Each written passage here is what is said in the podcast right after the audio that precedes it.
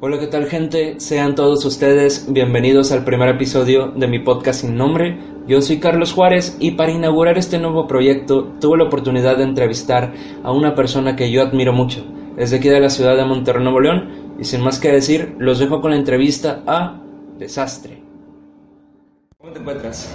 Eh, muy bien, gracias. Este, ya viernes, terminando las obligaciones, terminando los quehaceres, disfrutando de un buen trago esperando aquí a la banda que se conecte y muy bien, carnal, tú.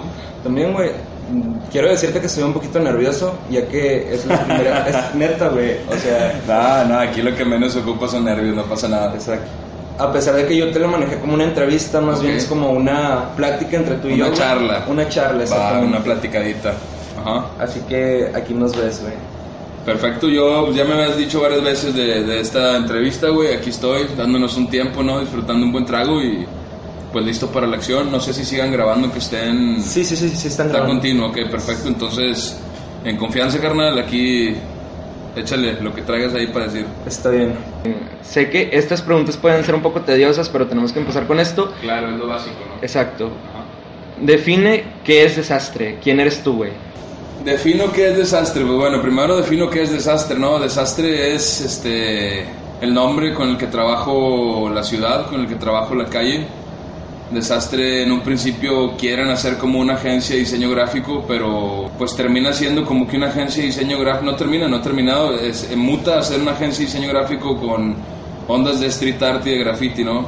Eh, Desastre se convierte también en el proceso en una marca, la cual ha llegado por ahí a varios lugares y con varias personas. Y sigo trabajando con el nombre de Desastre, no tantos proyectos como de diseño gráfico como proyectos de, de onda artística urbana.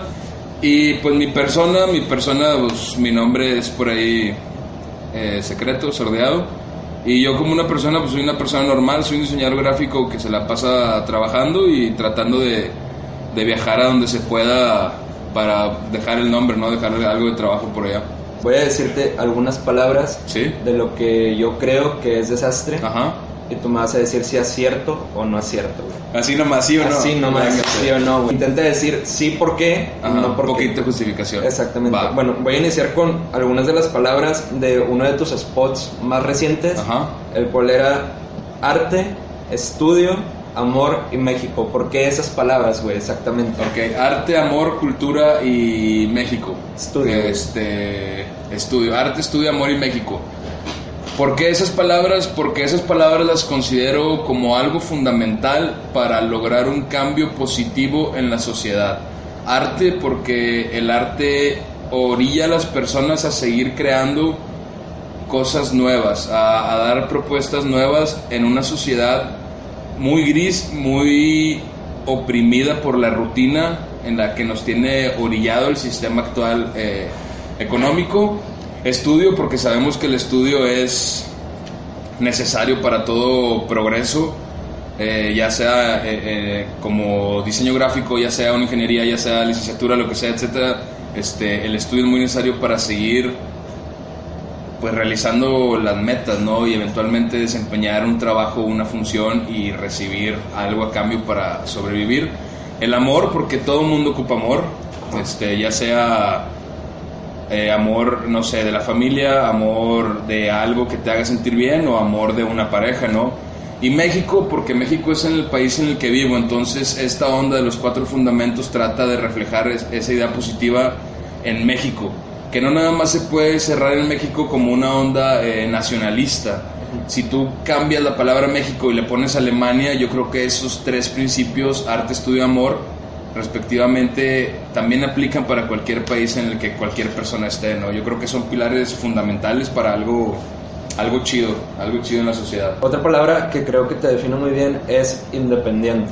Independiente, independiente. sí, definitivamente me considero una persona independiente desde, desde morrillo, este, ando, mi infancia me la pasé viajando por estar relacionado en ciertas actividades y eso, eh, ya de más grande, de adolescente, viví fuera del país durante algunos meses y eso me ha llevado a, a autosustentarme, si así lo quieres decir, o sea, ser una persona independiente en cuanto a todo, ¿no?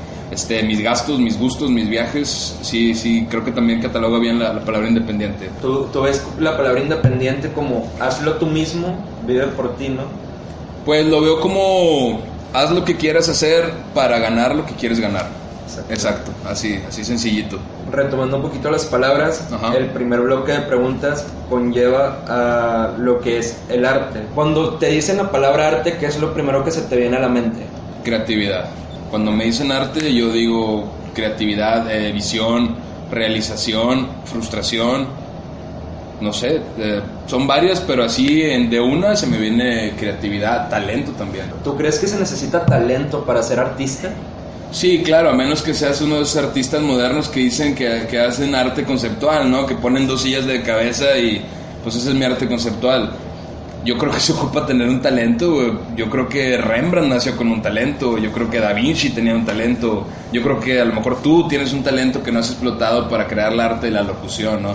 Entonces definitivamente sí se ocupa tener cierto grado de talento. Hace poquito tuve una plática con una amiga y ella me dijo que la palabra arte, o sea, en sus orígenes y lo más puro que se puede llegar a, decir sobre el arte es que es hacer algo, alguna cosa, lo que sea, que te guste, pero que lo hagas muy bien. Eso es arte. Sí, claro.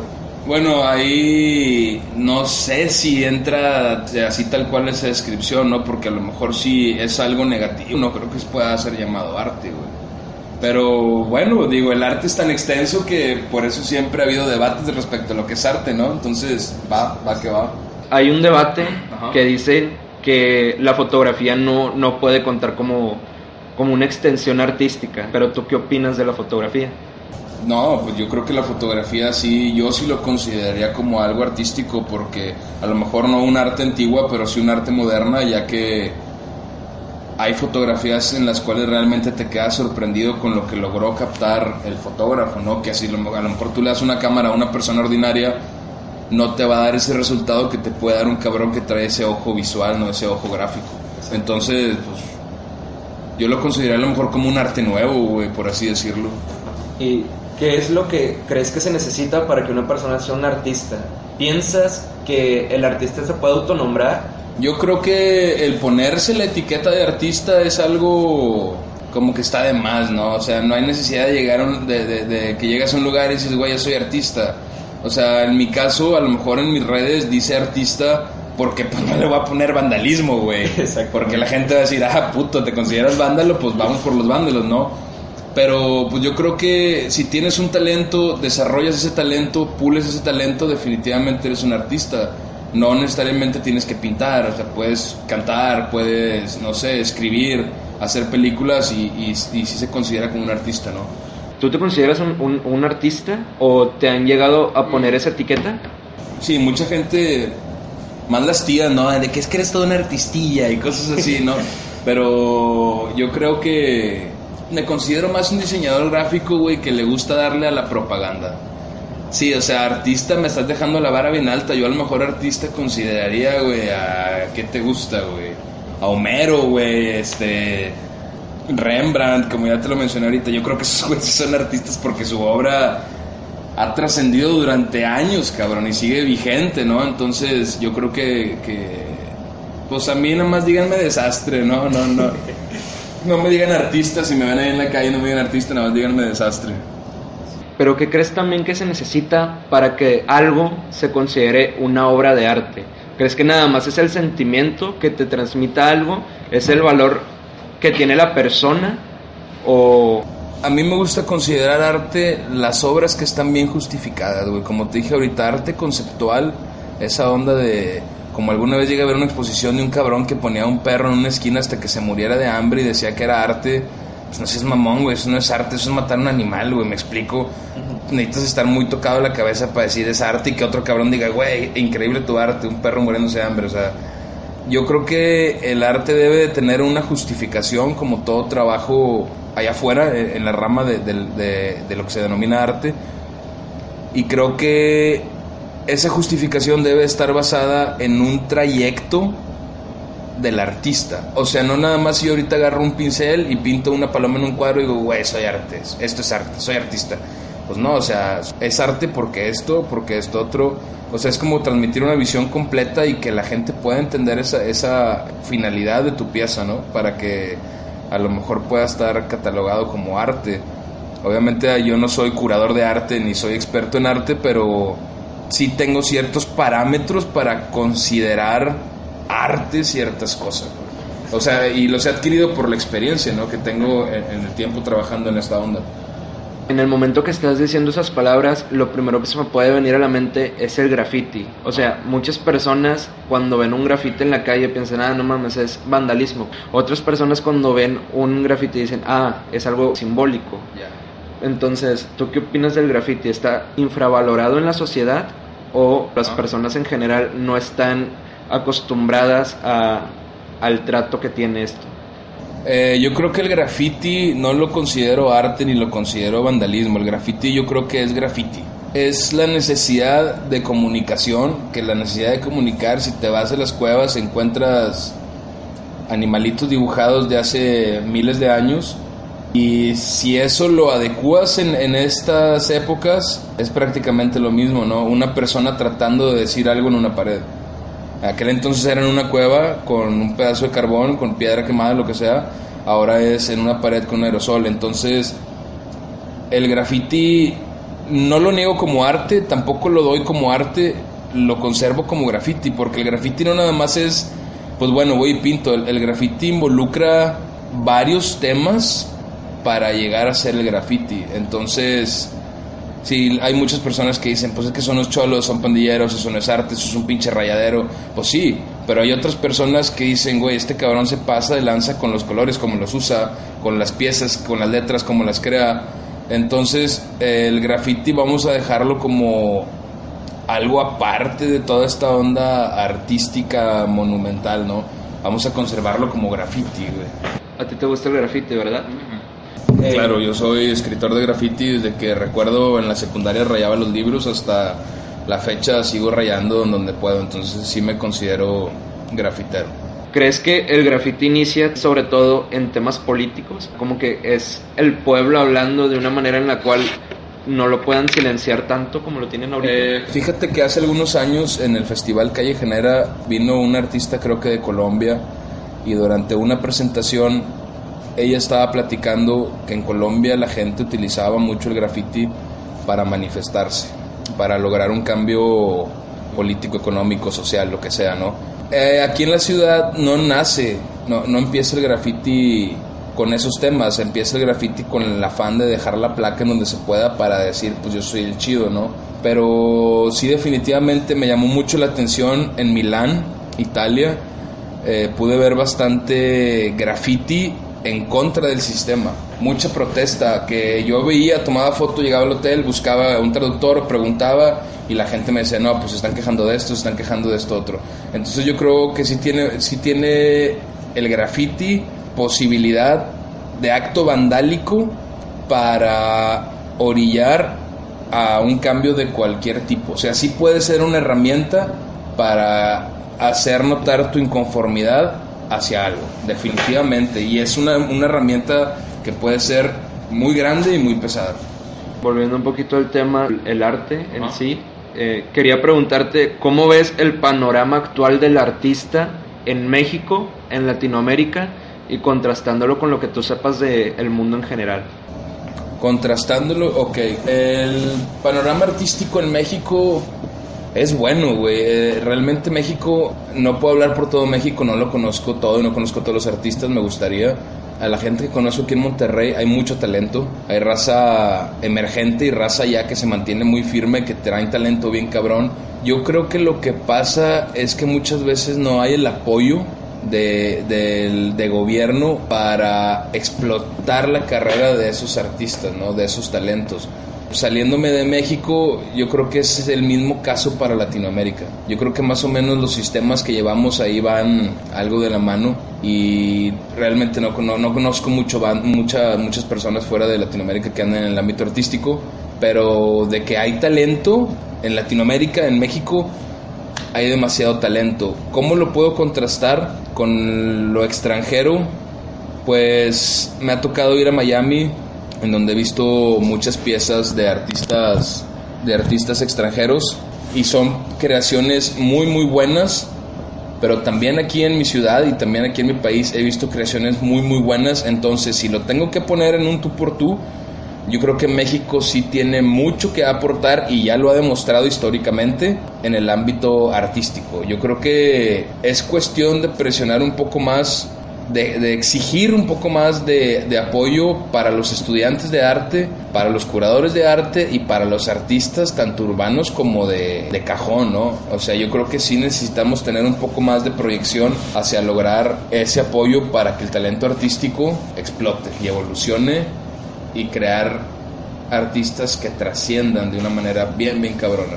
En esta respuesta dijiste algo muy importante hablando de comparar el tú por tú en nivel artístico, obviamente tú te referiste más a lo como a las pinturas, a... Sí, lo hablo en la onda urbana que es en la que yo estoy, no es lo que es con lo que tengo roce todos los días. Hablando de arte en general, ¿por qué crees que aquí en México no se apoya tanto a lo nacional? Porque todos se van por algo extranjero, en la música, en el arte. Ahí estás tocando un tema muy, una fibra muy sensible del país, güey.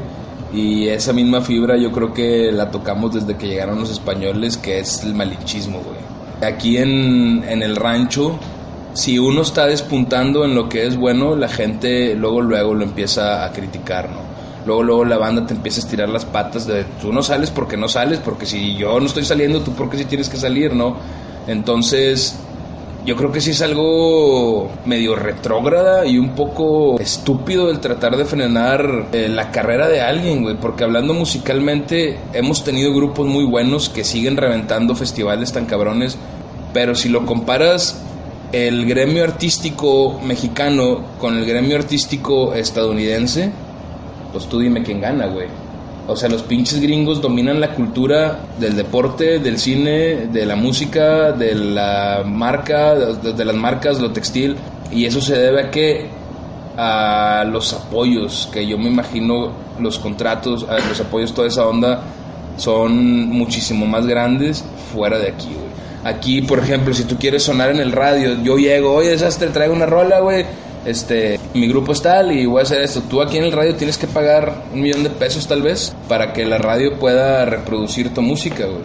Y en vez de poner algo nacional, un talento chido, fresco, pues no, te atascan a, cualquier artista popero, reggaetonero que está ya podrido en lana, ¿no? Pues chingado.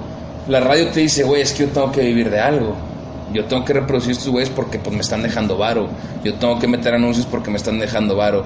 Pues sí, güey, pero ¿en qué momento estás creando una alternativa para apoyar el talento que tienes aquí, cabrón? Que talento aquí hay un chingo, güey. En Monterrey hay un chingo de gente que se rifa bien cabrón, desde cumbiancheros, güey, hasta reggaetoneros, darquetos, ponquetos, metaleros, lo que tú quieras. Si te vas a todo México, no mames, tenemos grupos de la talla de Café Tacuba, güey. Que si esos cabrones van a China, llenan un pinche lugar y los chinos están cantando en español, güey. Entonces lo que realmente se ocupa aquí es apoyo para que esos talentos revienten el mercado. Tú te, a lo mejor te puedes agarrar un carnal que anda pintando una barda, que se está pintando una Mona Lisa tal cual, güey. Pero pues ese vato va a dejar de pintar eventualmente porque tiene necesidad de alimentar a su familia, de trabajar, de ganarse el varo. Entonces abandona la carrera artística por tener que cumplir con las imposiciones eh, consumistas y ese talento es un talento muerto, güey. Cuando en otros lugares de Europa, este, a lo mejor de Estados Unidos, no sé, a lo mejor estoy hablando al azar, ven el talento de ese cabrón, lo agarran, lo explotan y hacen que ese cabrón viva de su talento, que es lo que debería de pasar aquí. Pero, sí, no, yo creo. O sea, suena razonable tal vez. Sí, güey. ¿Crees que el panorama del arte en general puede hacer que algún día las personas tengan como que esa mente abierta y no juzgar cuando alguien se quiere dedicar a esto? No, no, eh, me encantaría decir que sí, pero si no ha pasado en años, en Monterrey seguimos teniendo una mentalidad muy cerrada, güey. Muy cerrada, y te lo digo, yo lo viví aquí eh, con mi familia. Cuando yo empecé con esta onda de pegar postres, me decían, espérate, güey, ¿por qué andas pegando ese pedo? Te van a atropellar, te va a llevar la policía, estás gastando tu dinero en puras pendejadas. Y fue tanta mi aferración que ahorita puedo decir con orgullo que yo vivo y me mantengo a flote del trabajo que Desastre produce, güey. Entonces, eh, yo creo que, que sí debe de haber un apoyo, ¿no? O sea, sí debe de haber, debe de haber programas para que la gente pueda ser feliz con, con lo que está creando y con lo que está logrando, güey y que no termines todo frustrado porque no pudiste realizar tus sueños. Conozco muchas personas. Sí, claro, yo también, un chingo, güey.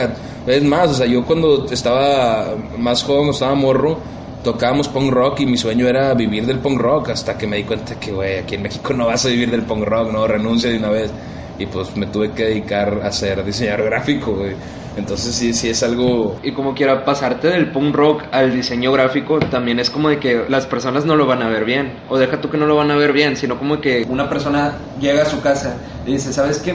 Eh, no sé, mamá, voy a estudiar diseño gráfico, voy a estudiar artes visuales, voy a estudiar en filosofía y Pinche marihuano. Y, y casualmente yo he estudiado en las dos, güey.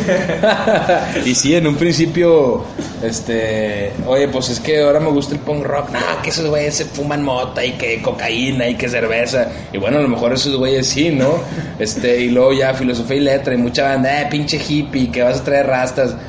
Y yo, chingada madre, entonces, ¿qué estudio para que estén contentos, güey? O sea, ¿qué, ¿qué, chingados tengo que estudiar, no?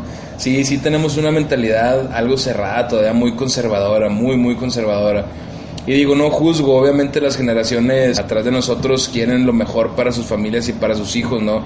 Entonces tratan de llevarlos por el camino que a ellos les funcionó. O sea, tu papá te dice, güey, vete por este lado porque esto a mí me ha funcionado durante tantos años y he logrado sacar la familia adelante. Pero yo creo que ya es oportunidad de, darle a las personas su chance de hacer su caminito por donde ellos quieran también, güey, para, pues para llegar a otros lugares, para lograr otras metas. Sí, sí, sí, es muy importante, yo creo. Para cerrar un poquito el tema del arte, dime algunos artistas que tú admires por su trabajo, que creas que están infravalorados, que no les han dado la importancia que se merecen? Puf, eh, bien fácil, güey. Yo creo que puedo hablar por todas las personas eh, grafiteras y todas las personas urbanas que traen talento bien cabrón, pero simplemente no tienen el foco de atención que se necesita para trascender. Y si de ahí me voy para atrás y me voy para abajo, han existido miles de, personas que se han ya despedido de este mundo con la frustración de no poder hacer algo chido, güey. A lo mejor no me, puedo meter ahorita tanto en nombres, pero sí debe de haber una lista muy larga, ¿no? De, personas que se quedaron con ganas de hacer algo más. Y quedarse con ganas de algo es bien feo, güey es, algo triste a lo mejor. Yo creo que entras en depresión. A mí me ha pasado y recientemente me llegó a pasar que dije, güey, ¿a dónde voy con todo esto? O sea, lo estoy haciendo, no lo estoy haciendo y, a lo mejor no, no, se está valorando mi trabajo o a lo mejor mi trabajo no es tan bueno como debería ser para que se valorara y entras en un conflicto y, y si no sabes lidiar con ese conflicto ahí te quedas y te despides, güey.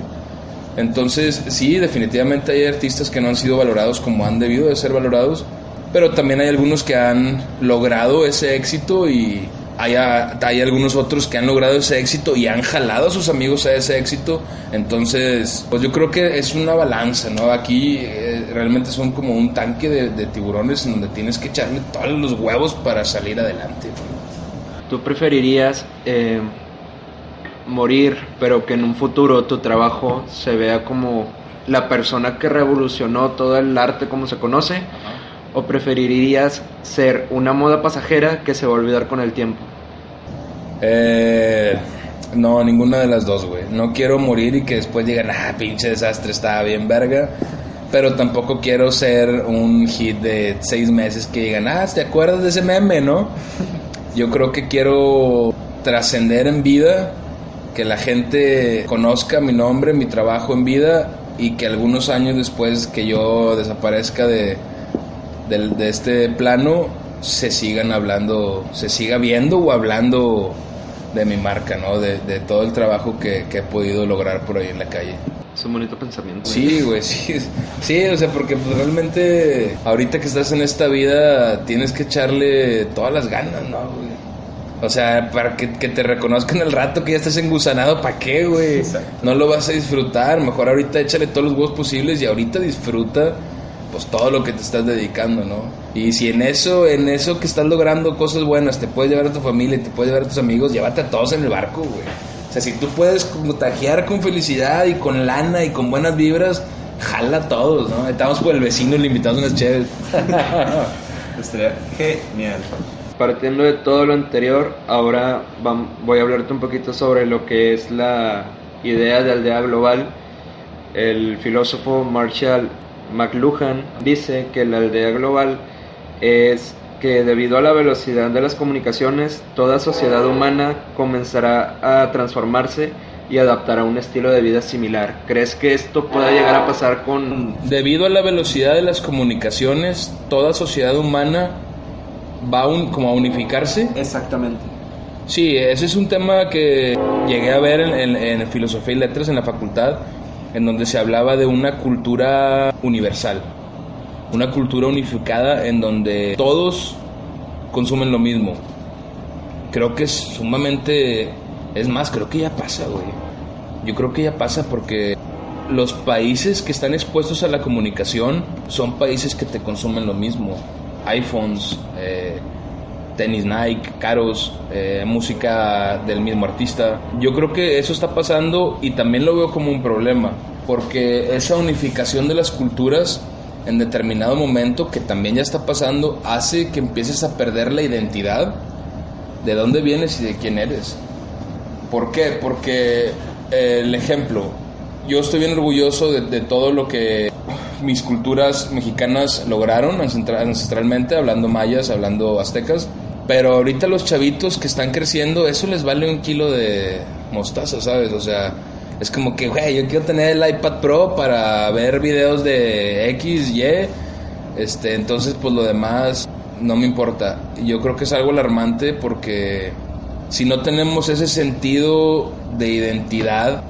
O sea, imagínate, te la pongo bien fácil, imagínate que un día los regios pierdan la identidad de la carne asada y la cerveza, güey. O sea, imagínate que voy a Monterrey a comer McDonald's. Mames.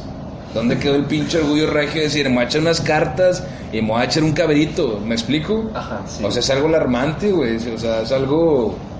Pero no sé, yo siento que esas costumbres, o sea, como que la tradición de la carne asada, de este sentimiento regio y también, por ejemplo, los chilangos, güey, con los bolillos y todo ese pedo. O sea, que, que, pueden parecer chiste, pero, o sea, es un estilo de vida a final de cuentas. O sea, en cada estado hay costumbres, tradiciones y ponle tú, uno a lo mejor suelta uno que otro chiste, pero al final de cuentas lo respetas. Sí, claro. Y yo creo que eso no se, no se puede perder, güey. No, no, es lo, es lo que te menciono, o sea, no puedes perder la... Yo creo que no se, no se puede perder esa, esa esencia de lo que eres y, de lo que representa tu país o tu estado para ti, porque caerías en algo, pues en ser algo gris. Digo, si de por sí Monterrey dicen de que es que los, los pinches regios son como los gringos, pero de México, ¿no? Y no es cierto, güey. Monterrey tiene cosas bien chidas, tenemos cosas muy propias y el país entero, México, tiene cosas increíbles. No por nada todos los extranjeros vienen y quieren estar todo el día aquí, güey. Vas a Cancún, está lleno de gringos y chinos y su chingada madre. Vas a Mérida y está lleno de gente europea comprando casas porque están quieren estar en sus playas. Ahora imagínate que nosotros perdamos ese sentido de ser, pues ese sentido nacionalista, o sea, en el, en el buen uso de la palabra, yo creo que no, no, no sería algo conveniente para nadie, la verdad. Bueno, yo, yo opino. Actualmente, ¿tú ves a la tecnología como un aliado o como un enemigo para el ser humano? Yo veo a la tecnología, güey, como un arma de doble filo. Eh, la tecnología, en mi caso, me ha servido bastante por la comunicación tan rápida que te da de un hemisferio al otro. He tenido la oportunidad de platicar con personas de Nueva York, intercambiar algunas cosas igualmente, no sé, en otros países de Europa tal vez, en, el mismo México, Latinoamérica, y hasta ahí todo está con madre. ¿Por qué? Porque te estás intercambiando cosas de trabajo, cosas no personales. Yo creo que se convierte en un problema cuando la gente empieza a exponer demasiado su vida, güey. Estamos hablando de que en México hay tanta inseguridad que si un cabrón quiere chingarte y tú estás prostituyendo tu vida en este caso en las redes que terminan siendo algo tecnológico, puede ser algo muy triste y puede ser algo muy grave, güey. Esta tecnología que se está desarrollando sin tanto permiso, puede ser algo alarmante, güey, porque ya, ya, ya sabemos casos de donde se pueden meter a tu teléfono, donde se pueden meter a tu computadora, te pueden chingar tu vida, te pueden robar todo. Ahora, la tecnología, hablando a nivel mundial, el desarrollo de armas, no, no, no considero justo que una persona con un botón disponga de la vida de toda la humanidad, güey. ¿Me explico? Sí. Entonces yo creo que la tecnología sí es un arma de doble filo, puede ser usada para bien, como lo llegó a hacer en su momento a lo mejor Tesla con los programas que tenía o Einstein con los programas que tenía. ¿Y qué fue lo que pasó, por ejemplo, en el caso de Einstein? Un cerebrote les dice a los gringos, cuando sale huido de la Alemania nazi, les dice a los gringos, estos güeyes ya tienen la bomba nuclear, güey, ya la desarrollaron. Y los gringos le dicen a este vato, pues a ver papá, tú eres el cerebro, tú, tú desarrollaron para nosotros. ¿Y qué fue lo que pasó, güey? Los gringos fueron y le reventaron a Japón. ¿Y cuáles fueron las consecuencias? Las consecuencias fueron que todavía hay gente que está mutada por una guerra que nada más estaba buscando agarrar territorios de otros cabrones, ¿no? Entonces la tecnología, si tú dijeras, eh, güey, estamos desarrollando tecnología para llegar a Marte y ver si podemos llevarnos todo a Marte y ser felices, va, es tecnología chida, es tecnología buena. Pero si tú dices, eh, vamos a desarrollar tecnología para que con un botón el proyecto HARP te quiebre México, pues eso es tecnología mala, ¿no? Exactamente. Entonces la tecnología así en, en, en, un, en algo holístico, pues yo creo que es, es de cuidarse. O no sé, puede haber tecnología que empiece a lo mejor con fines nobles, pero un grupo de personas lo toma y transforman esa idea. Exactamente, es como te lo mencionaba ahorita, que pasó también, por ejemplo, en la Segunda Guerra Mundial. El doctor Mengele, que estaba obsesionado con hacer eh, experimentos con, con siameses y con estas ondas, este, termina la guerra, pues este güey obviamente abandona todos esos desmadres. ¿Y qué es lo que pasa? Que los gringos se traen a tal doctor y empiezan a desarrollar proyectos como el MK Ultra, este, proyectos en donde te trastornan lo, lo que eres. Entonces, pues hay que estar ahí siempre bien al tiro, ¿no? Con, con, lo que se está desarrollando y pues tratar de llevar la fiesta en paz para ambas partes, güey, claro. Hablemos poquito a poquito de cada medio de comunicación, tanto los eh, tradicionales como los nuevos. Okay. Eh, ¿Cuál es tu postura acerca de la televisión? Me imagino que ya no ves tanto la televisión como antes, ¿verdad? No, carnal, no. De hecho, ni aquí tengo televisión, ni en mi casa tengo televisión. Tengo, sin alzarme el cuello ni tirar mucho rollo, unos eh, seis años que no veo televisión, güey. Veo televisión cuando estoy comiendo en algún restaurante y pues que está el fútbol o que está en grupos de música, etcétera, etcétera, pero no, no consumo televisión ya, la, la aborté hace ya rato, Simón. De hecho, tengo un pequeño dato aquí. Las primeras tres décadas después de la Segunda Guerra Mundial, la televisión cambió todo. De Sí, hecho, aquí sí. en México, creo que en los años 30, si no recuerdo, hubo un programa para que en la televisión pasaran eh, programas Ajá. Que cubrían lo que se tendría que estar viendo en la secundaria. Y esto era para que las personas tuvieran eh, acceso a la educación que no muchos iban a tener en ese momento. Es donde volvemos con la onda de la tecnología buena o mala, güey. ¿Y qué pasó después? ¿A qué mutó la televisión? A que la prendes y ves un sinfín de mugrero que nomás te está pudriendo la cabeza, güey. Entonces por eso llegó un momento en mi vida que ya no quiero ver la pinche tele. ¿Y sabes desde cuándo pasó eso, güey? Desde que partidos políticos compraron las televisoras que estaban, güey. Y aquí lo alarmante no son los partidos políticos, ellos están haciendo tu tra- su trabajo como el de todos. Aquí lo alarmante es la gente que se deja manipular por los mensajes que le dicen la televisión, güey. Eso sí es un problema muy grave, o sea, no es posible que estés en tu casa y salga un cabrón que le vales un kilo de reata y te diga, tienes que votar por mí porque yo soy el chido. Y la gente diga, güey, este dato está bien guapo, voy a votar por él. O sea, yo creo que el problema no está en las cabezas que dirigen la orquesta. Yo creo que el problema está en los músicos que tocan lo que están dirigiendo los orquestistas, ¿me explico? Sí, sí, sí, sí. O sea, yo creo que la gente tiene, tenemos, me incluyo, que sufrir un cambio evolutivo consciente de decir, ya, güey, estamos hasta el huevo de lo mismo de siempre, vamos a empezar a hacer otras cosas, ¿no? Y es ahí donde decíamos ahorita, el arte puede tomar un papel muy importante en esa guerra mediática, tal vez, Sí. definitivo. Bien se dice que la televisión es un medio de acondicionamiento para masas.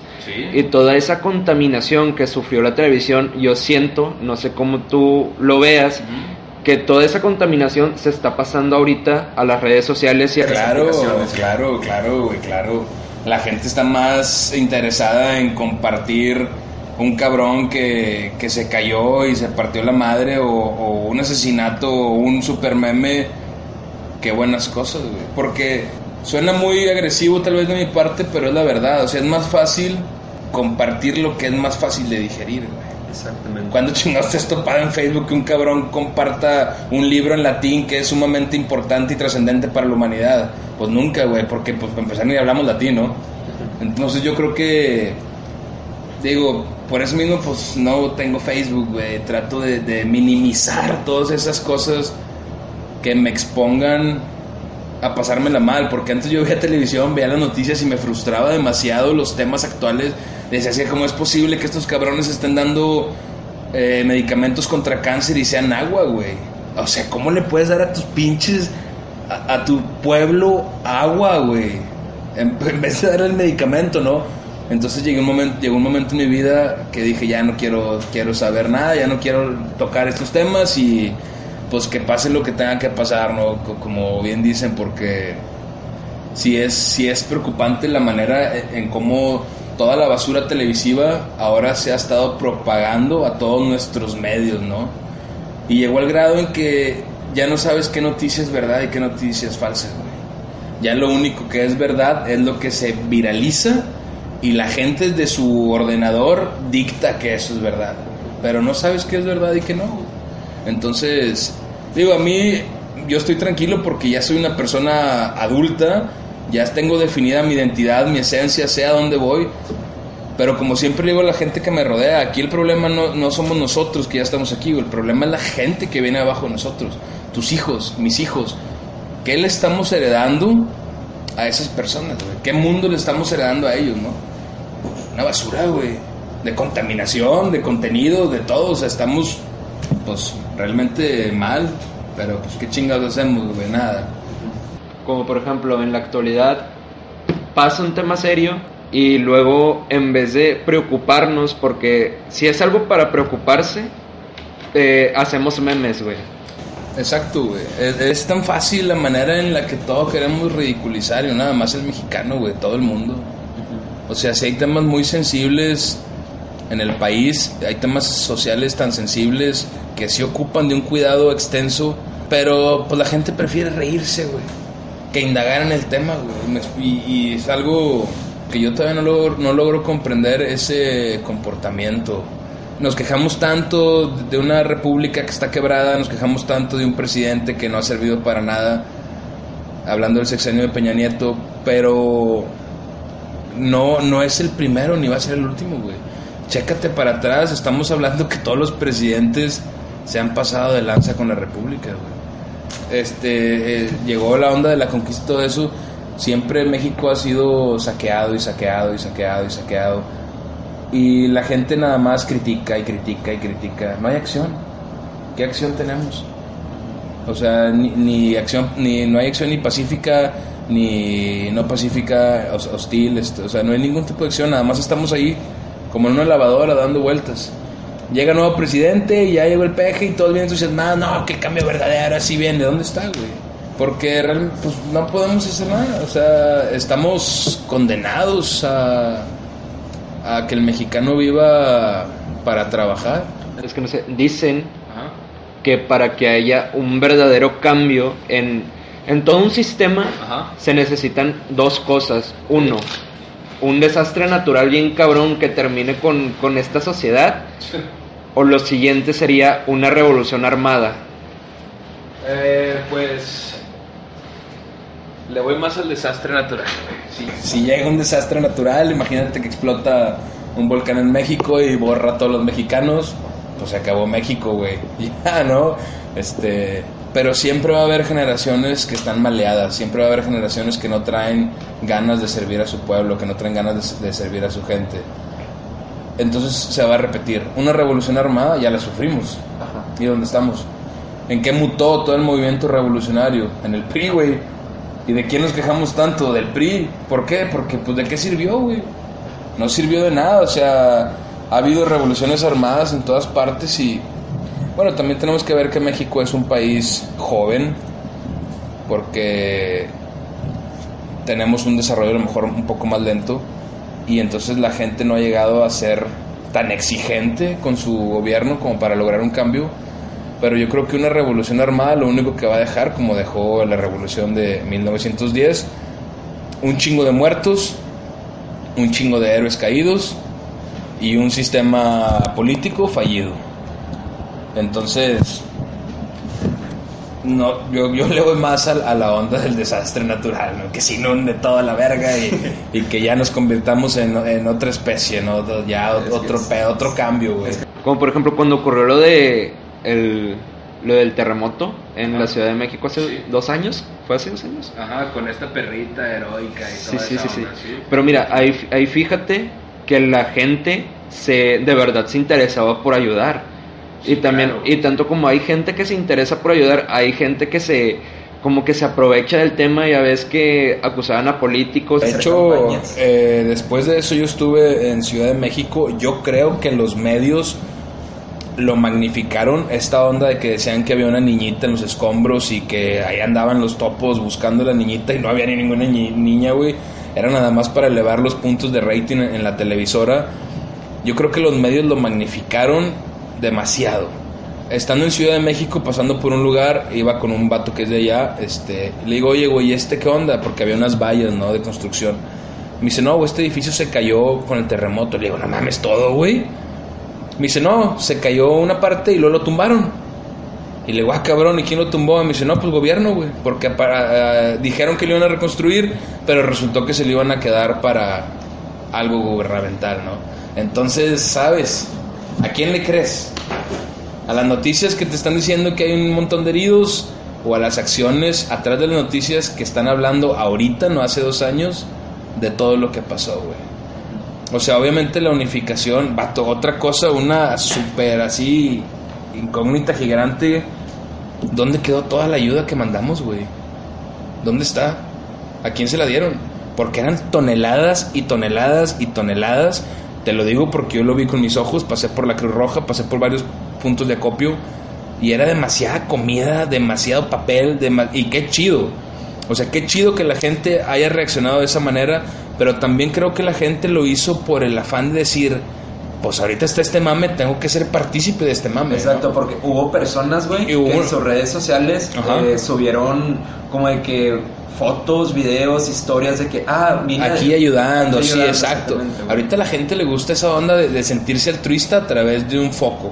Hubo una foto muy controversial para mí, en donde está mucha gente llegando a dejar este todas, todo este apoyo y se ve en el primer plano en la fotografía a dos indígenas de los nuestros descalzos pidiendo ayuda fuera de un restaurante, pidiendo una moneda y la gente iba a dejar el acopio, pero no era para darle unas bolsas a estos güeyes, ¿no? Entonces ahí es cuando tú dices, güey, realmente apoyas por moda o apoyas porque quieres apoyar. Créeme, carnal, yo soy una persona, ya lo viste ahorita, llegamos al Seven, güey, estaba un vato afuera del Seven vendiendo mazapanes. Yo puedo entrar al Seven y comprar mazapanes, güey. Decidí comprárselos al vato porque dije, güey, este vato a huevo está luchando o por sus hijos o por sus estudios o por algo, ¿no? Entonces, va, carnal, pues dame cuatro mazapanes. La vez pasada llegué y estaba un vato tocando el acordeón y me dice el vato, una ayuda, jefe, andaba con sus niños, ¿no? Digo, güey, te doy 50 bolas y me dejas pegarle una calca de desastre al acordeón y te avientas una pieza y te grabo. Y el vato, jalo. Entonces, sobre, ¿no? Le puse la calca, el vato empezó a tocar y le di su feria. O sea, yo realmente soy una persona, güey, que trata de ayudar cuando se puede, güey. Mucha gente también, raza, me escribe que, güey, voy empezando en esta onda, ¿cómo está el tiro? Sobres, carnal, ahí va, ¿no? Simplemente en tu caso, güey. eh, tu, tu primer este, episodio lo estás haciendo conmigo güey, después de buscarme dos, tres veces. Y yo dije, va, pues tengo que ayudar a este carnal porque quiere empezar algo como yo algún día quise empezar algo, ¿no? Entonces, ¿a dónde vamos con toda esta onda de, de, de si es verdad o no es verdad todo lo que estás tratando de apoyar? Yo creo que la gente muchas veces lo hace por sentirse parte de, güey. O sea, por sentirse parte de algún movimiento y está bien, es válido, cada quien puede hacer lo que quiera con su vida, ¿no? ¿Tú crees que el fin justifica los medios? Es decir, tú ayudas al... Maquiavelo. Ah, güey. sí. Pero fíjate también esto, güey. Dicen que Maquiavelo no dijo esa frase. Que no, la- no, no la dijo así, la escribió de otra manera que como teléfono descompuesto mutó en ese pedo. No, no, güey. O sea, sí, también escuché eso, pero dicen que Maquiavelo no, Maquiavelo dijo algo. Chingalos a todos. güey. todos mándalos a la verga, ¿no? No, exactamente, güey. Como que quédatelo todo para y ti. le hicieron más light. El fin justifica los medios, Sí, ¿no? güey. O sea, O sea, pero dicen que el fin justifica los medios. Lo dijo otro vato, no sé si en la misma época de Maquiavelo, pero le atribuyen ese pedo a Maquiavelo, güey. Sí, en el príncipe es Es, yo tengo ese libro, no lo he leído, güey. buenísimo. Yo ya me lo aventé, es muy bueno. Muy bueno, sí. Y ¿No te sentiste poderoso y con ganas de comerte el mundo y Eh, sí, sí, claro que Maquiavelo y sus pasajes han influenciado, no de gran manera, pero llegaron a influenciar en determinado momento sobre algunas de mis acciones, pero en onda consciente. No de que ando en la calle y todos me pelan la verga, no, güey. O sea, en onda de que, güey, puedo hacer esto, tengo el poder de hacer esto, voy a hacer esto y lo hago, ¿no? De una manera pacífica. No de que ya vine y quiero ser el nuevo presidente de México y chinguen a su madre, no, güey. Pero sí, sí creo que, que el fin justifica los medios. Sí lo creo definitivamente. Entonces, lo que importa no es que, o sea, si una persona va a ayudar y pero nada más para subir historias o hacerse famoso o ese pedo, está bien con tal de que de verdad ayude. Pues sí está bien, porque fueron a ayudar. El problema es que qué chingados hicieron con la ayuda, güey. Es mi incógnita, o sea, quiero, quiero que alguien me diga, eh, güey, toda esa ayuda me la gasté en la cena de Navidad. Ah, bueno, güey, se utilizó, mamalón. Pero ¿dónde quedó, güey? Sí, güey. Porque no eran tres maruchans, no, güey. no eran cuatro pañales, eran un vergo, güey. Era demasiada, demasiada, demasiada ayuda. ¿Que dónde quedó? Exacto. O sea, pues, no, no. Yo creo que toda esa ayuda la utilizó tu presidente actual para ganarse algunos votos a lo mejor, güey, porque ya sabemos cómo se maneja la, la historia política de este país, pero pues no sabemos, güey. Bueno, Ni ah, vamos a saber. Uno de los temas a lo mejor que no te gusta, pero como que si, si sientes algo, es la política, ¿verdad? Sí, claro, sí. Como Exacto. todo actor social, tengo que sentir algo de la política. Soy partícipe de un sistema democrático, dicen. ¿Tú crees que la política mexicana, eh, bueno, qué le ves de malo a esto, además de la corrupción? ¿En qué radica que las personas de verdad no quieran un cambio, ni tanto el gobierno como las personas en general? Que no quieran un cambio. ¿En qué radica que las personas no quieran un cambio? Sí, ¿cuál es como que Eh, la razón? Como dice un amigo, güey, el buen Willy, dice, loco, los mexicanos, güey, una bola de fiesteros, vergueros, los españoles, una bola de ratas, ¿qué esperabas que diera como resultado, no? Tiene de, de- de- de cierta manera algo de, de razón porque, pues, como que el, el mexicano político es, pues, si yo entro al poder me empacho y si se quiebra el mundo, que se quiebre, ¿no? Ven por ellos mismos. Sí, güey, ven por ellos mismos. O sea, son pocos los políticos que tenemos que luchan por el bien del pueblo. Y debería de ser al revés, güey. Debería de ser todos los políticos que están ahí porque es, es el mandato del pueblo, la, la democracia. Todos deberían de abogar por nosotros. Ajá. Y pues no, no, no funciona de esa manera, güey. Entonces yo creo que el problema radica. Yo creo que el mayor problema del mexicano es que tiene que estar trabajando, que no tiene tiempo para hacerla de pedo, güey. Vete para Oaxaca, güey. Joder, la raza te saca el machete y te topas porque te topas. ¿Por qué? Porque a lo mejor las personas del sur llevan un estilo de vida más relax comparado con un cabrón de Ciudad de México un cabrón de Monterrey. Que aquí, si un padre de familia no se levanta a trabajar, güey, sus hijos no van a la escuela. Porque llegan los niños a la escuela, tu papá no paga la colegiatura, no puedes presentar y te me retiras. Entonces, el, el regio no trae tanto esa onda de salir a protestar porque no tenemos tiempo, güey. O sea, ve ahorita, son las 10 de la noche, me levanté a las 7 de la mañana, hice mi rutina matutina normal, todo mi trabajo normal, y son las 10 de la noche y apenas estoy tomándome una cerveza y dándote esta entrevista, güey. ¿A qué hora crees que puedo yo ir al palacio a estar tres horas haciéndola de pedo, güey? Si yo me voy a hacerla de pedo durante tres horas, dejo de generar mi patrimonio durante tres horas. Y yo estoy hablando de una persona sencilla. Ahora imagínate cabrones que tienen cuatro o cinco hijos, güey. Pues no, hay oportunidad de, de irse a hacerla de pedo. Entonces, pues la gente dice, pues puta madre, güey, tengo que ver por mí. Y es una realidad muy cruda, pero es una realidad que pasa. Tienen que ver por ellos y tienen que ver por su familia y pues cada quien que se rasque con sus uñas, ¿no?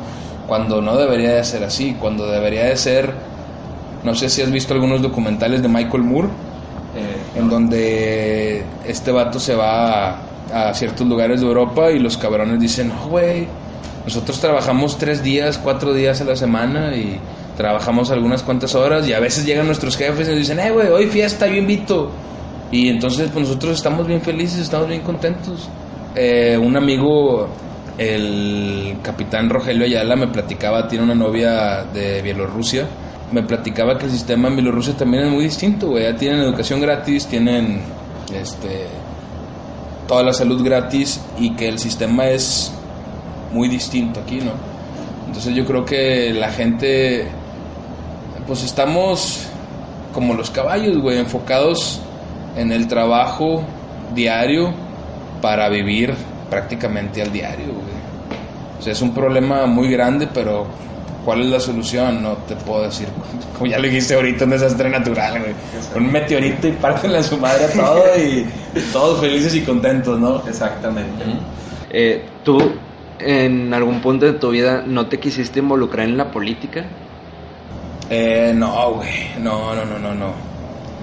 No, y lo he pensado bastantes veces, así que alguien me dijera, oye, pinche desastre, eres un crack para este pedo, vente a jalar en la política. No, güey.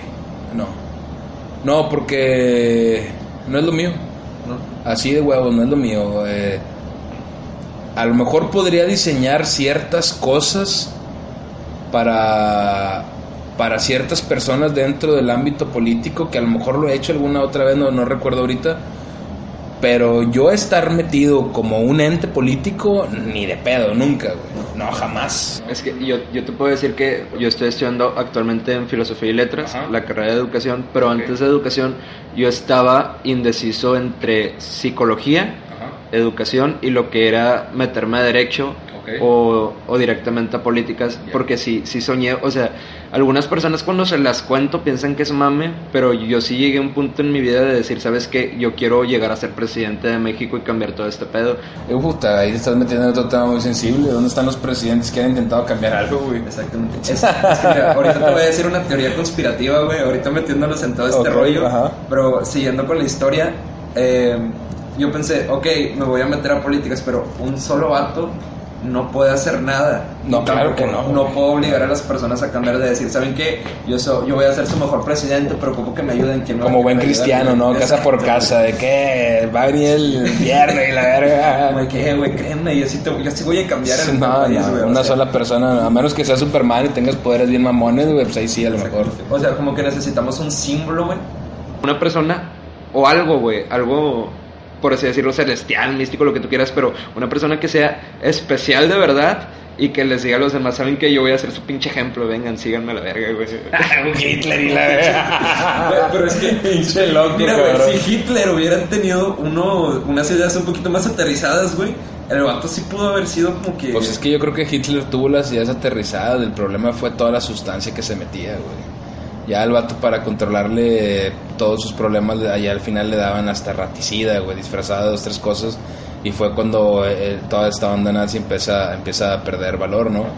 Pero, pues, chingado, güey. Una figura celestial, un ente celestial o una persona muy carismática con su pueblo, pues también es un arma de doble filo, güey. Como puedes causar mucho amor eh, en tus seguidores, puedes infundir el terror que te guste y se convierte en un fascismo, güey. Exacto. Entonces, y obviamente está comprobado también históricamente que las personas entre más poder tienen, más locas se vuelven, güey.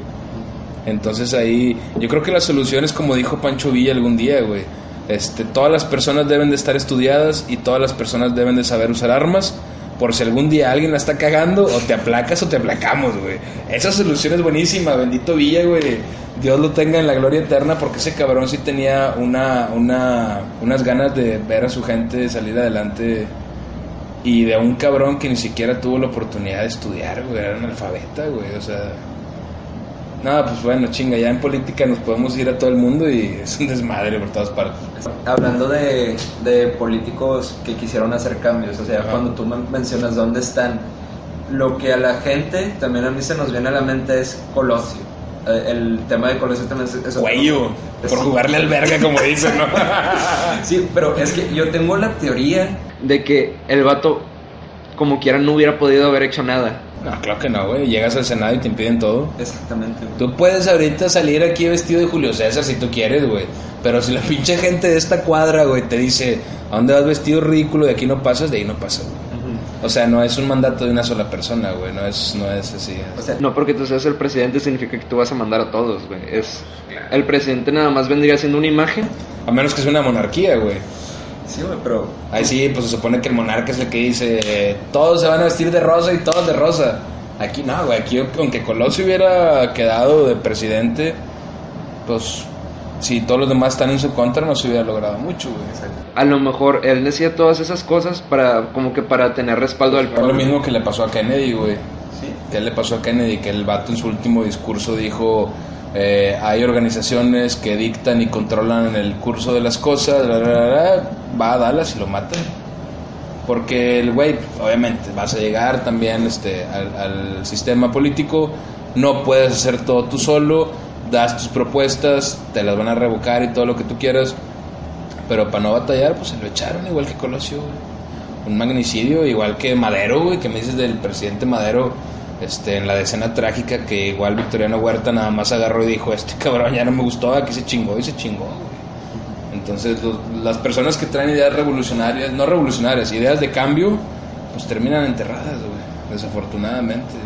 Y también ha, ha sido el caso de artistas con gran impacto en, en la sociedad, que, que a lo mejor una onda positiva de un cambio y también terminan fritos, güey, o sea uno solo no puede contra el mundo, carnal. Y esas palabras eh, me, me las tuve que grabar de una persona muy querida que me decía, güey, es que deja de estresarte, no puedes hacer nada. Y realmente, ¿qué puedo hacer? O sea, si un político de ese tamaño, güey, terminó balaseado, ¿qué puede hacer un pinche diseñador gráfico que pega pósters? ¿Me explico? O sea, Qué bueno que tocas esto, porque también lo quería hablar, el tema de los influencers. O sea, como te lo dije una vez, de que creo que sí, sí, sí, sí me dijiste, Simón. como de que si tú, ponle tú, a lo mejor no muestras la cara, güey, la cara es lo de menos, pero si tú dices, ¿sabes qué? Escuchen esta banda, o pónganse estas camisas, o hagan algo, Ajá. la raza, o sea, que está muy metida en este pedo, te va a hacer caso, güey, porque te consideran una persona, entre comillas, famosa. Eh, me no sé cómo me considera la gente, la verdad. Yo creo que para que alguien te siga, número uno, tienes que saber a quién estás siguiendo, güey. Y ese es el, el primer problema. Yo no tengo la intención de convertirme en una voz del cambio, güey. Suena como eslogan político, ¿no? Desastre, la voz del cambio. no, no tengo esa intención, güey. Obviamente, a través de mi trabajo, doy ciertas opiniones, doy ciertas críticas, puntos de vista personales sobre ciertos temas. Y si la gente dice, me gusta, la manera en que piensa este cabrón y se quedan con esa opinión que les estoy eh, proponiendo, qué chido. Pero yo tratar de meterme en este mundo influencer, de, de tratar de, de que la gente me siga para hacer un cambio, nada. Aparte de que sería mucha responsabilidad. Sí, un chingo y la verdad no tengo ganas de responsabilidades ahorita. Ya tengo muchas como para andar en esa onda de, de, de influencer, ¿no? A lo, a lo que quería llegar con esto era de que eh, si, si un influencer de verdad dice como de que voten por este vato, lo van a hacer. Sí, claro, güey. Hay personas que tienen es- ese poder de convencimiento sobre otras personas. Y sí, un- los influencers, ahorita hay influencers que, que están marcando mucho ciertas tendencias.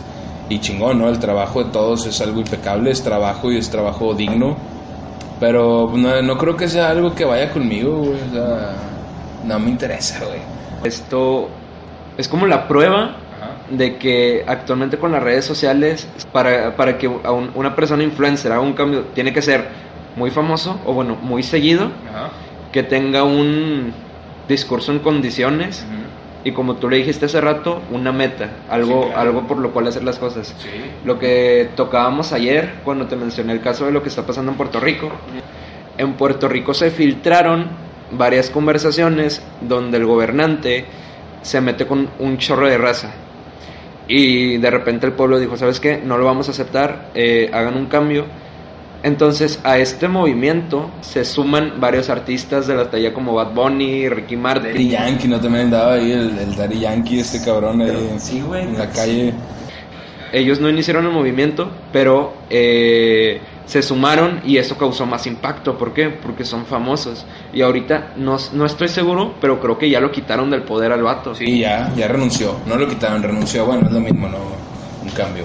Este, pues es que estás hablando aquí un tema que, que fue afectado por artistas de talla mundial, güey.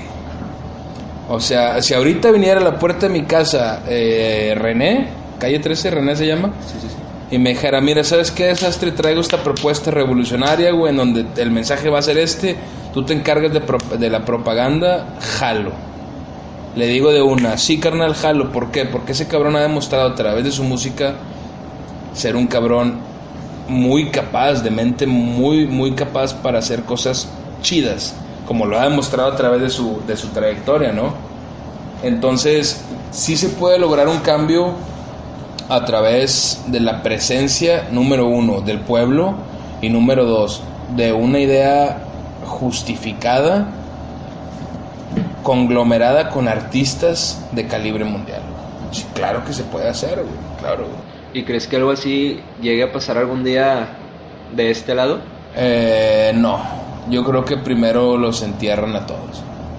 Sí, aquí, tú sabes que México es cabrón, güey. El mexicano es de huevos. Aquí no les tiembla la mano para desaparecer raza, güey.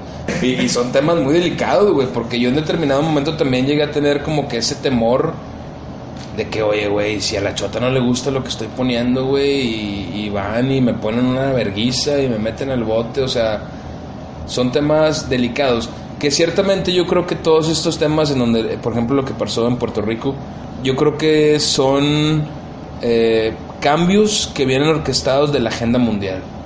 O sea, eso que se infiltró y que salieron a la luz y eh, yo creo que todo eso está medicado, por así decirlo. Creo que todo eso está manipulado, o sea, no sé, soy una persona bien desconfiada, güey.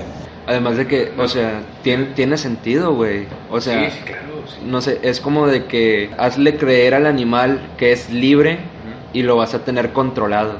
Sí, exactamente, o no te vayas a lo mejor tan lejos, güey, qué fue lo que pasó durante esta, esta onda de, de Bin Laden con Estados Unidos, ¿no? De las Torres Gemelas, güey. Hay videos en donde se ve que, que las torres están siendo voladas desde adentro y la gente compró con madre la idea de terrorismo y estamos el terrorismo, el terrorismo y vamos por Bin Laden y que el- a final de cuentas el pretexto de ir por Bin Laden era quedarse con el petróleo y con todo el gas chale que tienen estos lugares, ¿no? Entonces lo mismo pasa en Venezuela, güey, porque siempre han estado tan insistentes que ahí los gringos que Venezuela y que Venezuela y que Venezuela, porque pues sí, güey, Venezuela es la segunda reserva de petróleo a nivel mundial, güey. Entonces, ¿qué quiere el gringo ahí? ¿Qué chingas te importa si están con un chingo de hambre, güey? Que lárgate tú a tu pinche país, hombre. Deja que el vecino se pelee con quien se quiera pelear. Pues no, nada más que Estados Unidos le interesa. ¿Por qué? Porque, pues, tiene todo el petróleo que ellos quieren para seguir con su pinche industria, güey. Ciertamente el tema de Venezuela es muy delicado porque no supieron lidiar y por todas las trabas que ha presentado el sistema mundial contra ellos. güey. México también tiene muchas cosas muy chidas, pero México sí dio las manitas a torcer y dijo, nada, güey, yo me pongo de perro y hagan lo que quieran, güey. Y digo, eh, ahí el capitalismo es algo bueno y es algo malo, porque el capitalismo te da, no sé, ah, por ejemplo, la Alemania cuando sufre la división, que una Alemania era comunista y otra Alemania era capitalista, ¿no? La gente se enamora de Coca-Cola y de Snickers y de Reese's y ese pedo, y la otra gente así volteando para el muro y decía, güey, pues yo también quiero cocas y yo también quiero este pedo. ¿En qué termina la historia? En que pues el, el consumismo, los lujos, este, las cosas sabrosas llaman más que ser una persona así como que sumisa y estable y pues me regalan esto, pero tengo que estar apaciguado, ¿no? Entonces, el sistema capital es canijo, güey. O sea, yo creo que en mi caso me puedo decir que consumo ciertas marcas, pero son marcas necesarias para mí, por ejemplo, que el iPhone, pues sí, nada más que en el iPhone tengo mis clientes, tengo mis eventos, tengo me da las alarmas de mis agendas, tengo mis redes, me explico. que si a lo mejor estuviera en otro sistema político no podría traer un iPhone y como chingados evolucionas todo eso, ¿no? Está, está difícil, es, es un tema cabrón. Es que por más que seas una persona que piense, no, el capitalismo no funciona y necesitamos vol- volver a, a las raíces, hay que ser humildes y eso. Por ejemplo, eres diseñador gráfico, eres, no sé, un profesionista que necesita materia, vas a buscar la materia de mayor calidad y eso no está mal, güey. O sea, Claro, porque no está mal, güey, no está al final de cuentas tú quieres mejorar, quieres que se mejore tu trabajo, pero como que la gente no lo ve así, la gente... Yo creo que la gente, eh, sí, sí, o sea, en general, a veces nos chiflamos tanto con la idea de puedo tener todo lo que yo quiera, que rayas en lo absurdo del consumismo, ¿no? O sea, tú ahorita que estás aquí puedes ver que tengo las cosas de mi trabajo buenas, pero también soy una persona bien sencilla, güey. Traigo ropa que a lo mejor uso hasta que se desgaste, o sea, soy una persona sutil, ¿no? Por así decirlo. Y hay banda que sí, que sí abusa de toda esta onda del consumo y el consumo y el consumo y el consumo. Y ese consumo a su vez lleva a, a otros problemas, por ejemplo la industria textil, todos los desechos que avientan al mar, güey. Y salen ahí muchos embajadores diciendo, no, que ya no usen popotes y que, y que el plástico. Sí, güey, pero también tu pinche marca gasta demasiado, también tu marca eh, contamina demasiado. Entonces, yo creo que aquí lo ideal sería, como lo menciona Anthony Giddens en su libro La Tercera Vía, güey, poder centralizar la izquierda a la derecha y vivir en una postura con ambas, pero siempre, siempre enfocados en no joder a la naturaleza y no jodernos a nosotros mismos, güey. O sea, sí, pues una centralización de, de, de ambos, de ambos poderes, ¿no? Pasando a otro tema que te gusta, tú me lo has dicho, es la historia, ¿verdad? Sí. ¿Hay alguna razón en concreto por la cual te llama la atención esa materia? Mm, No sé de dónde nace, no el amor, el, el- lo, lo fanático por la historia. Yo creo que empezando a leer te empiezas a enamorar de sucesos que fueron antes de que tú estuvieras aquí presente, ¿no?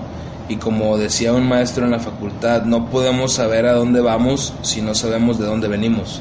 Entonces es ahí cuando yo empiezo a indagar en los libros sucesos históricos para tratar de descifrar qué es lo que estoy haciendo aquí y de qué manera lo quiero hacer, güey. No sé, yo creo que la historia es importantísimo en el desarrollo de toda persona en el transcurso de su vida, güey. La historia es algo muy chido. Si te dieran la oportunidad de vivir en algún periodo histórico, Ah, te mamaste, Sí, güey. Esa Sí. pregunta siempre se la hago a mis compas en la peda, güey. Neta, güey. Siempre, siempre se la hago a mis compas en la peda esa pregunta, güey. Y te voy a contestar lo que siempre he contestado. Me gustaría vivir para conocer toda la onda con Jesucristo. Si no es conocer toda la onda con Jesucristo, es remontarme a los egipcios para saber, o mayas, cómo era todo ese pedo antes. Cómo hacían las pirámides, cómo era el comercio, todo ese rollo. Pero yo creo que un poco más... Tengo mucha bronca con la religión, güey. Como institución. Sí, sí, sí. Yo sé que debe de haber un Dios, yo sé que hay cosas, seres más grandes que nosotros, pero tengo mucha bronca con, con la institución, de la religión, porque se me hace muy enigmático todo ese pedo. Entonces me gustaría ver todo ese rollo durante toda esta época O sea, cuando del apenas... Jesus, ¿no? Del Jesus. cuando apenas... cuando apenas estaban formando las sociedades como las conocemos, ¿no? O sea, Eh, o un poquito más antes. Es que lo, lo que me enamora de este tema es quiénes de los apóstoles existieron y a quiénes nos metieron ahí, ¿no? También en la sopa. Y cómo era ser Jesucristo, güey. Un cabrón que también nace en un régimen romano y que él abogaba por otras ideas, ¿no? Entonces me, me intriga conocer esa faceta. Es muy interesante. También obviamente me hubiera gustado entrarme unos chupes con el general Zapata, güey, sin duda alguna. Alguna pelea de gallos, un buen puro y un, y un, y un cognac con el zapato hubiera estado chido. Una malteada de fresa con, con el general Villa hubiera estado muy bueno, güey. A lo mejor algunos dibujos de, de Disney con Hitler también hubiera sido bueno. Pero me creo con, me, me quedo con, con esta onda del Jesus, Simón. ¿Y cuál crees? O sea, que ¿O, o qué papel te gustaría tener a ti, güey? O sea, ¿En la historia? en la historia. Gengis Khan. Ah, la vi. El mero mero de todo. de la- No, no, eh, ¿qué papel me hubiera gustado tener en la historia? Hubiera estado bien verga. eh, poderme así de ahorita del futuro ir a la historia y tapizar Egipto, ¿no? Con pósters, güey. Y que anduviera ahí la raza y, ah, ching, era un póster de desastre, ¿no? Y salir así como que en litografías y esas ondas. Pero si yo hubiera tenido un papel en la historia, güey, puta, güey. A lo mejor me, estoy arriesgando de más en decir eh, toda esta onda de- del México comunista, que porque tuvimos una faceta comunista, güey, para saber cómo estaban ahí toda la onda de espionaje y, y todas esas, o sea, no sé, ya ves que estaba involucrado el Rivera, Carlos y Kairos en, to- en todo este pedo de, del- del- de Trotsky y todo ese rollo, ¿no? A lo mejor me hubiera gustado estar ahí para saber cómo es el ámbito eh, artístico, pero político, Ajá. con toda esta onda conspirativa que traían. Hubiera estado bien. Bueno, ya para cerrar la entrevista, ya que llevamos Un chingo, güey. Llevamos un chingo, güey, exacto. Llevamos una hora veinte minutos, güey. Ya para cerrar. Récord Guinness. Exactamente. El, el plan era tener una conversación eh, Casual. casual, güey, pero pues se transformó en esto, que estoy contento, güey. Eh, Háblanos un poquito de los valores que tienes como desastre. Tú me has dado varias calcas y me pones como que, bueno, no reglas, güey, pero sí me dices como de que no tapes el grafiti de otro güey, nunca rompas stickers de otros vatos. Los valores como desastre así eh, breve es respetar el trabajo de todos, eh, no fastidiar la propiedad de, de, de persona que se pellizca un huevo para tener su propiedad bien. Lo menciono porque vías eh, municipales y todo eso, cierto impuesto nuestro está reflejado en, en estas construcciones que a final de cuentas mi trabajo, stickers, trabajo con stickers que se deterioran con el paso del tiempo, se caen y no queda residuo. Los pósters de igual manera, los pegas en la pared, eh, lluvia, tierra, se empiezan a, tú sabes que el papel se biodegrada, se deshace y listo. No tengo bronca con eso, pero yo creo que los valores es, pues nada más respetar un chingo eh, el trabajo y los espacios de, de otras personas. güey. Y no sé si sea valor o no, pero la onda esta de, de ser constante con, con tu ritmo de trabajo y de ser aplicado, constante y estar aplicado siempre ahí en el jale. güey. Otra pregunta es, ¿cuáles son los problemas en los que te enfrentaste en tus inicios y contrastalos con los que están en la actualidad? O sea, ¿en qué es lo que has batallado o sigues batallando hasta ahorita? Eh, siempre he batallado con que mi trabajo es algo eh, pues sin permiso. Entonces siempre hay una exposición, siempre hay un riesgo, pero pues es un riesgo y una exposición que tengo que asumir porque tengo que seguir trabajando. Ese, esa bronca la he tenido desde que empecé y yo creo que siempre va a estar en constante, al menos que un día tenga un permiso justificado que yo pueda andar pegando papeles donde yo quiera, pues chingón. Eh, otra bronca que al inicio me, me tuve, me, me detenía mucho el apoyo de la familia y de los amigos, que eso se fue solucionando al paso del tiempo, al, al ver resultados, la gente empezó a creer en mi proyecto y ahorita estamos todos bien a gusto. Eh, otra bronca en los inicios era pues lo económico. Al ser un estudiante no tienes manera de generar mucha feria, tienes que andar buscando turnos medios o empleos ocasionales. Inclusive yo me acuerdo que me iba a la fábrica de plástico de mi tío y le ayudaba a barrer, le ayudaba a esto, lo otro, le hacía algunas camisetillas ahí 2-2 o algún diseñito 2-2 para poder sacar un poquito de feria para inyectarle a desastre. Pero ya con el paso del tiempo todo se empieza a estabilizar y sigues, sigues adelante en el jale. Estando en una ciudad como Monterrey, en la cual el cambio climático es un desastre, ¿valga? ¿Cómo se enfrenta tu proyecto al cambio climático, güey? ¿Cómo se enfrenta? Sí, bueno, ¿has tenido como que pedos o...? He tenido pedos porque como trabajo con aerosol en espacios cerrados, cuando estoy pintando, pues obviamente es daño para los pulmones, ¿no? Y súmale el daño de la contaminación, pues es otro daño extra, güey. He tenido problemas porque ahorita aquí en donde estamos, cuando llueve muy fuerte, se inunda. Esas inundaciones nos han costado, eh, obviamente, cosas personales y pues mucho tiempo para poder eh, limpiar todo el desmadre que se hace. Entonces he tenido problemas eh, del cambio climático que un día está el calor con madre y un día está lloviendo. Entonces ese día que estaba lloviendo lo tenía programado para hacer ciertas cosas y luego ya empezó la lluvia como loca y entonces ya no, no lo pude hacer. Pero eh, algo así, yo creo que afecta más en general a la banda, a, todo, a todo Monterrey, ¿no? No es como que a, a mí de que, ah, pinche radiación me está calcinando. Sí, obviamente sí nos perjudica, ¿no? Pero así, problemas graves de momento por el cambio climático, yo no. El planeta, sí, sin duda alguna. Y ya para terminar, ¿qué podemos esperar de desastre a corto, mediano y largo plazo? A corto, pues ir a mi casa a descansar y, bueno, ir a mi casa, echarme una cheve y descansar. Este, la otra semana voy a León, voy a Guanajuato, voy a San Miguel de Allende. Creo que me toca también por ahí San Luis y Saltillo, trabajar en un proyecto. A mediano plazo, este mes cumplo años, entonces va a haber chingo de fiesta. Dentro del mediano también cabe que en noviembre tengo programado un tour por Europa. Voy a diferentes países a dejar algo de jale. Y a largo plazo, pues, seguir llevando el nombre desastre a donde dé, ¿no?